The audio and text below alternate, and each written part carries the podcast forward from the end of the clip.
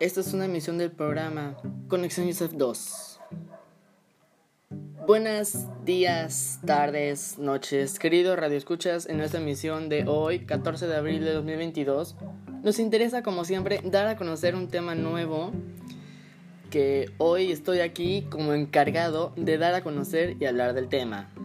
En esta emisión vamos a dar a conocer algunos datos sobre la Constitución de 1917, pero ¿ya habías oído hablar de ella? Considero que seguramente no, y por eso te invito a escuchar lo que sigue. Bienvenidos, damas y caballeros, al episodio número 6, claro que sí, en donde vamos a estar hablando sobre la Constitución, eh, lo que pasó después o durante el proceso de la Revolución Mexicana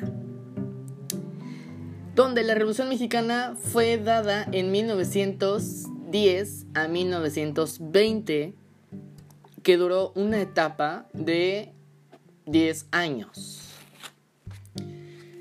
Y vamos a reflexionar sobre estos tipos de ideologías de estos grupos revolucionarios durante la Constitución de 1917. Pero la pregunta, y vamos a reflexionar sobre la pregunta, ¿qué hacía de la Constitución de 1917 un código muy avanzado para su tiempo? Bueno, pues entre 1910 y 1920 el país fue un escenario de una lucha armada. La revolución pretendía poner en fin al gobierno autoritario de Porfirio Díaz con más de 30 años en el poder, aunque los revolucionarios también peleaban para poder transformar al país, para que la sociedad fuera más justa, democrática y próspera. Quienes peleaban tenían visiones distintas por la diversidad de sus orígenes e ideas y no coincidían en el cambio a seguir cuando terminó la guerra civil. Se promulgó una constitución en el cual era avanzada y que pretendía tener, sentar tantos conocimientos de una nación distinta, en el que proyectó, en el que participarían diversos actores políticos alimentándose las ideas distintas. Las que las constituciones del siglo XIX en México, como en otros países, se ocupaban principalmente de los derechos políticos de los ciudadanos, que es el voto, la igualdad entre la ley, ¿no? Y claro que sí, el amparo judicial. La Constitución mexicana de 1917 fue una de las más avanzadas del mundo por legislar sobre derechos sociales como el tener derecho o el tener acceso a la tierra, a la educación y al trabajo. Aunque la revolución se conoce como una sola, porque existieron muchas facciones diferentes que veían el futuro de México de manera diferente.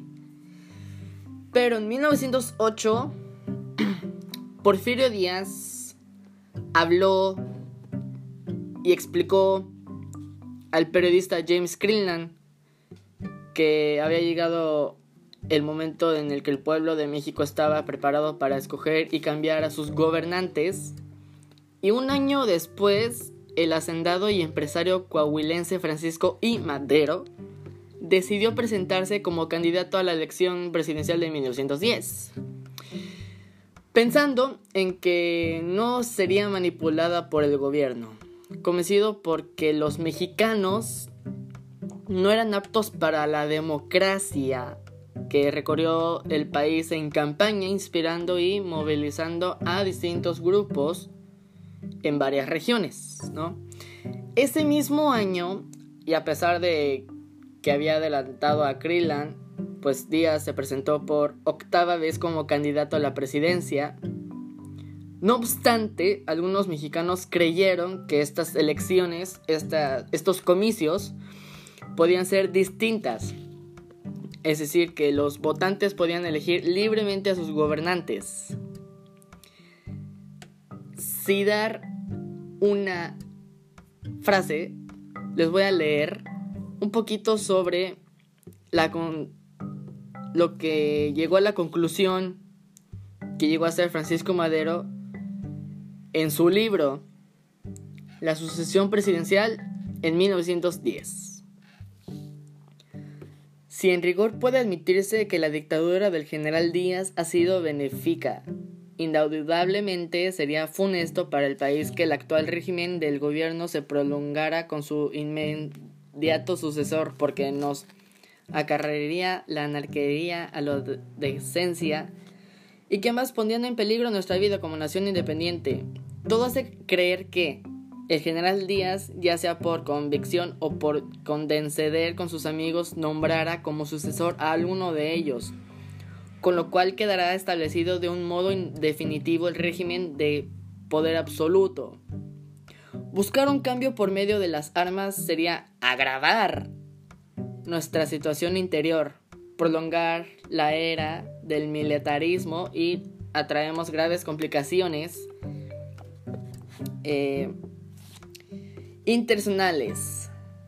El único medio de evitar que la República vaya a ese abismo es hacer un esfuerzo entre todos los buenos mexicanos para organizarnos en partidos políticos, a fin que la voluntad nacional que está debidamente representada y queda hacerse respetar a la próxima contienda electoral. El que mejor interpreta las tendencias actuales de la nación es el que proponíamos, el partido antireeleccionista, con sus dos principios fundamentales. Y como tal lo conocemos, Libertad de sufragio, no reelección.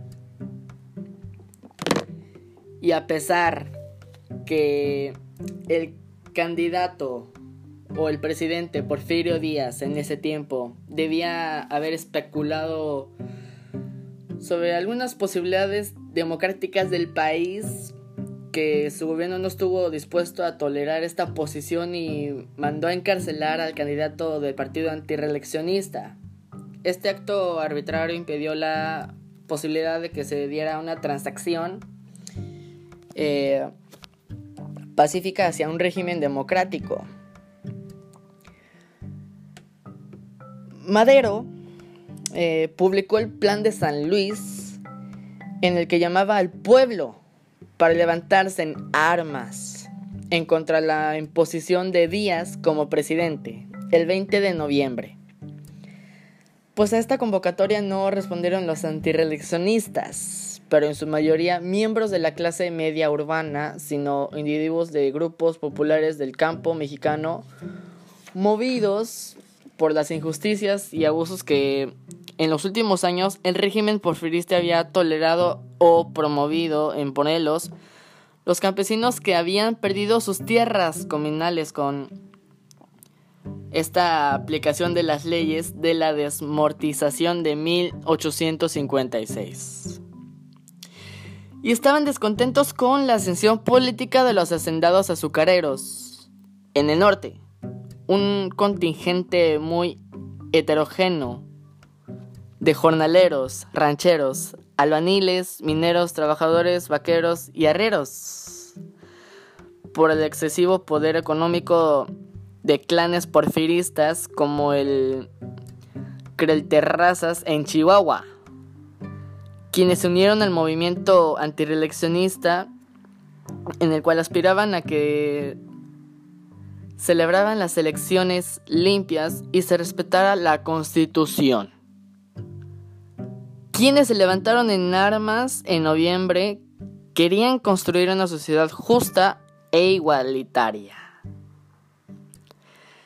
El ejército federal pues fue incapaz de poder sofocar los levantamientos y en mayo de 1911 tras la caída de Ciudad Juárez para los revolucionarios pues Díaz convocó nuevos comicios, pero Madero salió ganador de la contienda electoral y ocupó la presidencia en noviembre de 1911. El nuevo gobierno pensaba que respetando la constitución de 1857, pues la libertad de prensa y las elecciones limpias se remediarían las males que afectaban el país. Los tribunales de la República resolvían con injusticia los conflictos de la tierra y el trabajo. Sin embargo, algunos grupos que pelearon por el cambio fueron algo frustrados. Sus esperanzas de que con el nuevo régimen político aumentaran los salarios, se legislara a favor de los trabajadores y sobre todo, se resolviera el problema agrario pues muchas tierras aún no se encontraban en manos de los hacendados y no habían sido devueltas a sus legítimos propietarios. En Chihuahua de 1912, eh, el liderazgo, cuando llegó a la presidencia Pascual Orozco, publicó el plan de la empacadora,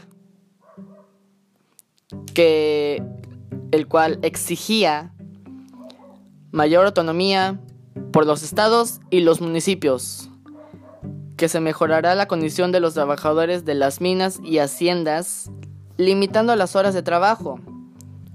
Porque acuérdense que en aquellos tiempos los peones y toda la gente de, del campo tenían que trabajar horas horas, horas para ganarse un salario. Y bueno, pues que no se les pagara o con vales para las tiendas de raya. En Morelos, ante la falta de algunas soluciones al problema de la tierra, pues muchos campesinos encabezados por Emiliano Zapata que fue un arriero y caballerango, se levantaron enarbolando el plan de Ayala, reclamando la restitución de sus tierras y el agua de sus pueblos. Eh, y en noviembre de 1911, así los rebeldes de 1910 tomaron de nuevo las armas, ahora contra Madero. Lo hacían según el plan de la empacadora, porque Madero había violado y falseado el plan de San Luis y traicionado a la revolución.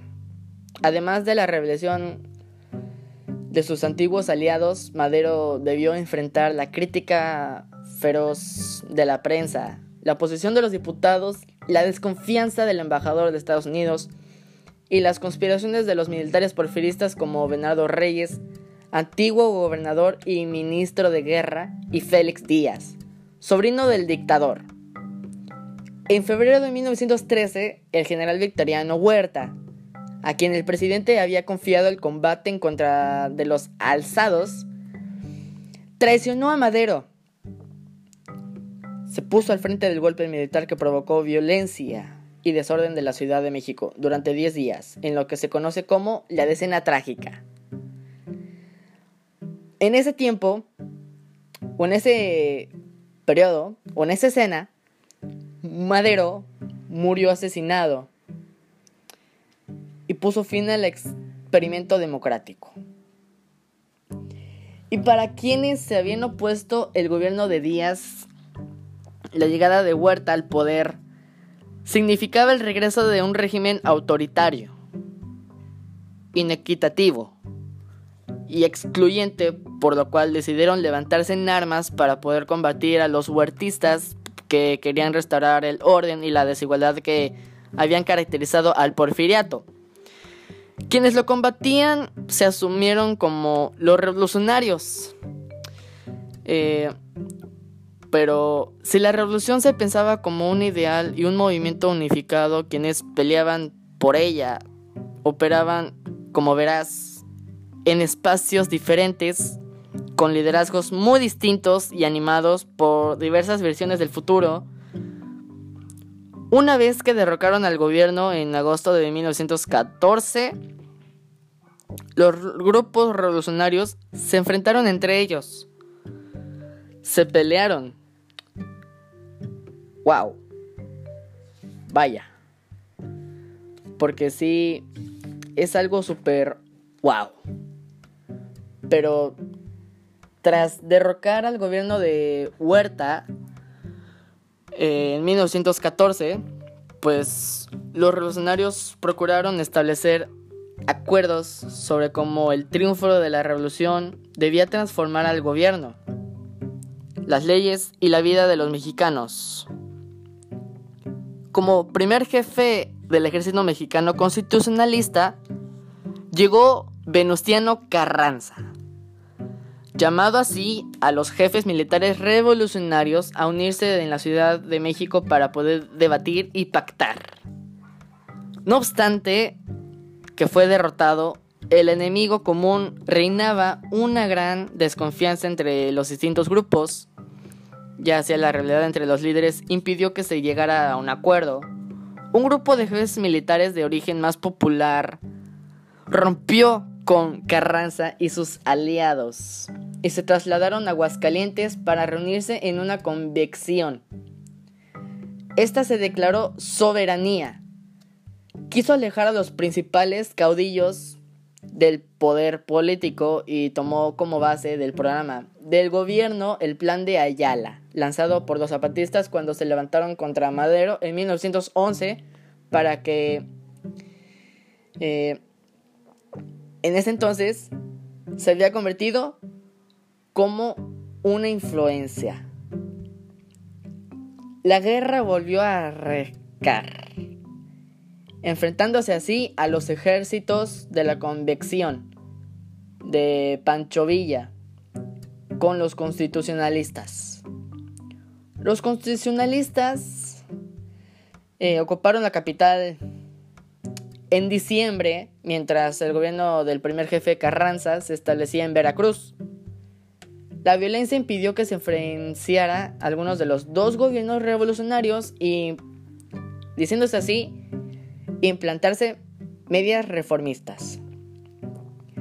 La inestabilidad caracterizó al gobierno convencista que entre 1914 y 1915 tuvo tres presidentes.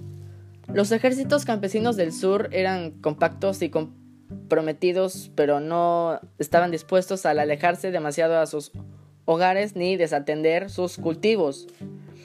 Al mismo tiempo, abastecer a la división del norte se hizo cada vez más difícil, pues con el estallido de la Primera Guerra Mundial en Europa se restringió el acceso que habían tenido al mercado de armas y municiones estadounidense, condiciones que cada vez más, mm, ¿cómo se dirá? Más complicadas que Villa llegó a atacar al pueblo de Columbus, Nuevo México, provocado que el gobierno de Estados Unidos enviara una expedición puntitiva en su contra. En este contexto, ¿no? En 1915, el ejército constitucionalista de Álvaro Obregón, apoyando por los batallones rojos, así se llamaban, compuestos de trabajadores de la Ciudad de México. Derrotó a la División del Norte en la batalla de Celaya. Y hasta aquí el episodio de hoy. Espero que te haya gustado y nos estaremos escuchando hasta el siguiente episodio. No se lo pierdan.